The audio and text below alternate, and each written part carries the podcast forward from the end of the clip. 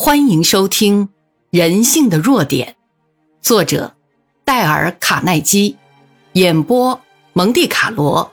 期待您的订阅。西德里维曾拜访过一位顾客，这位顾客的名字特别难记，叫尼古德马斯·帕帕多拉斯。由于这个名字太难记，别人都管他叫尼克，而李维却这样跟我说：“在我去拜访他之前。”我特别用心记住了他的名字。我见到他，并用全称和他打招呼，对他说：“早上好，尼古德马斯·帕帕多拉斯先生。”当时他一言不发地待在那里，好几分钟都没有缓过神来。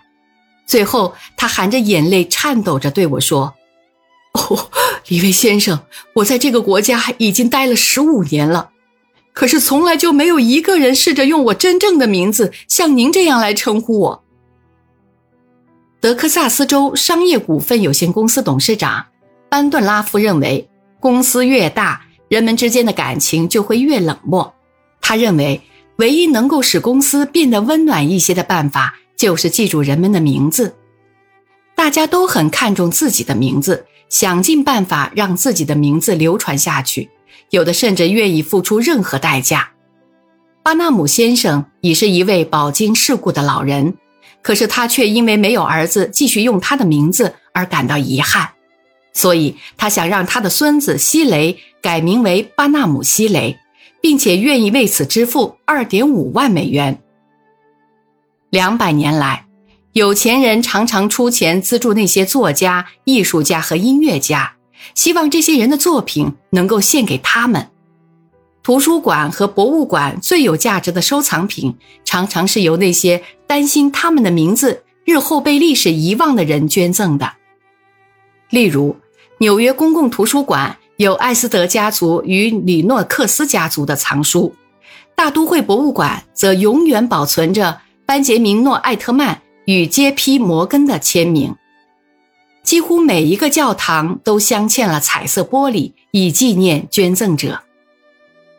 大多数人之所以不记得别人的名字，只是因为他们不想花时间和精力去用心记别人的姓名。他们总是为了自己寻找各种借口，比如说他们太忙了。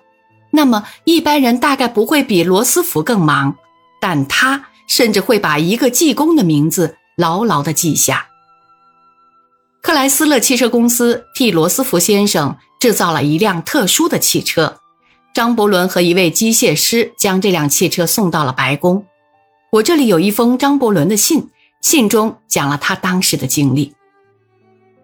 我教罗斯福总统如何驾驶这辆有许多特别装置的汽车，而他却教了我许多为人处事的技巧。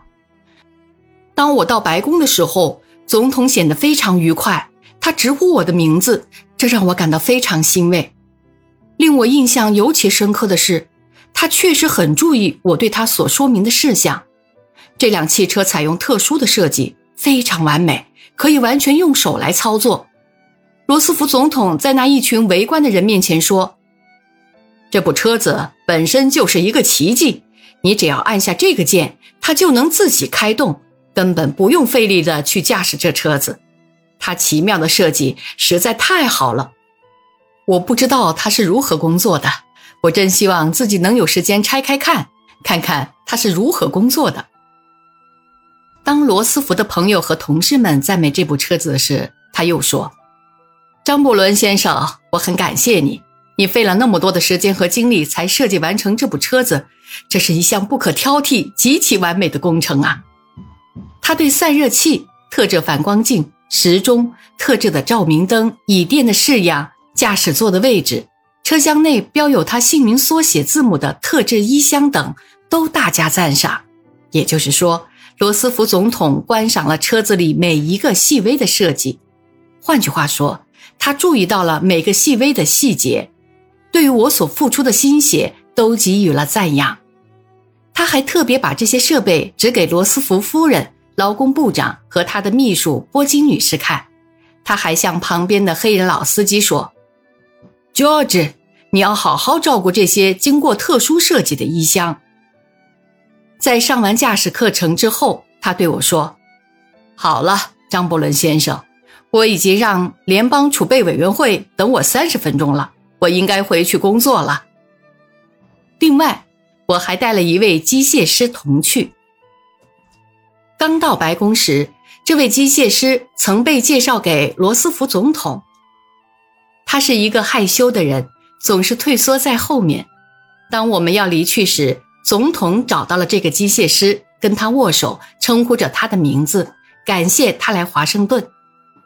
他的这种感谢绝非做作，而是出自于他的真心诚意。我能感觉到这一点。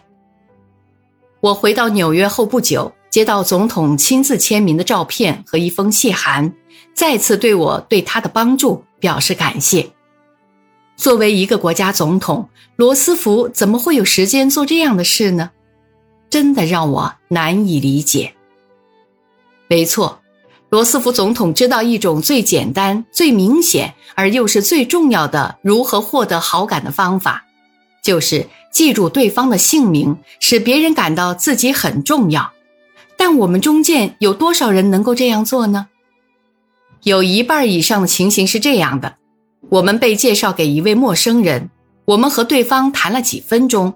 可是，在分手的时候，连对方的姓名都不记得。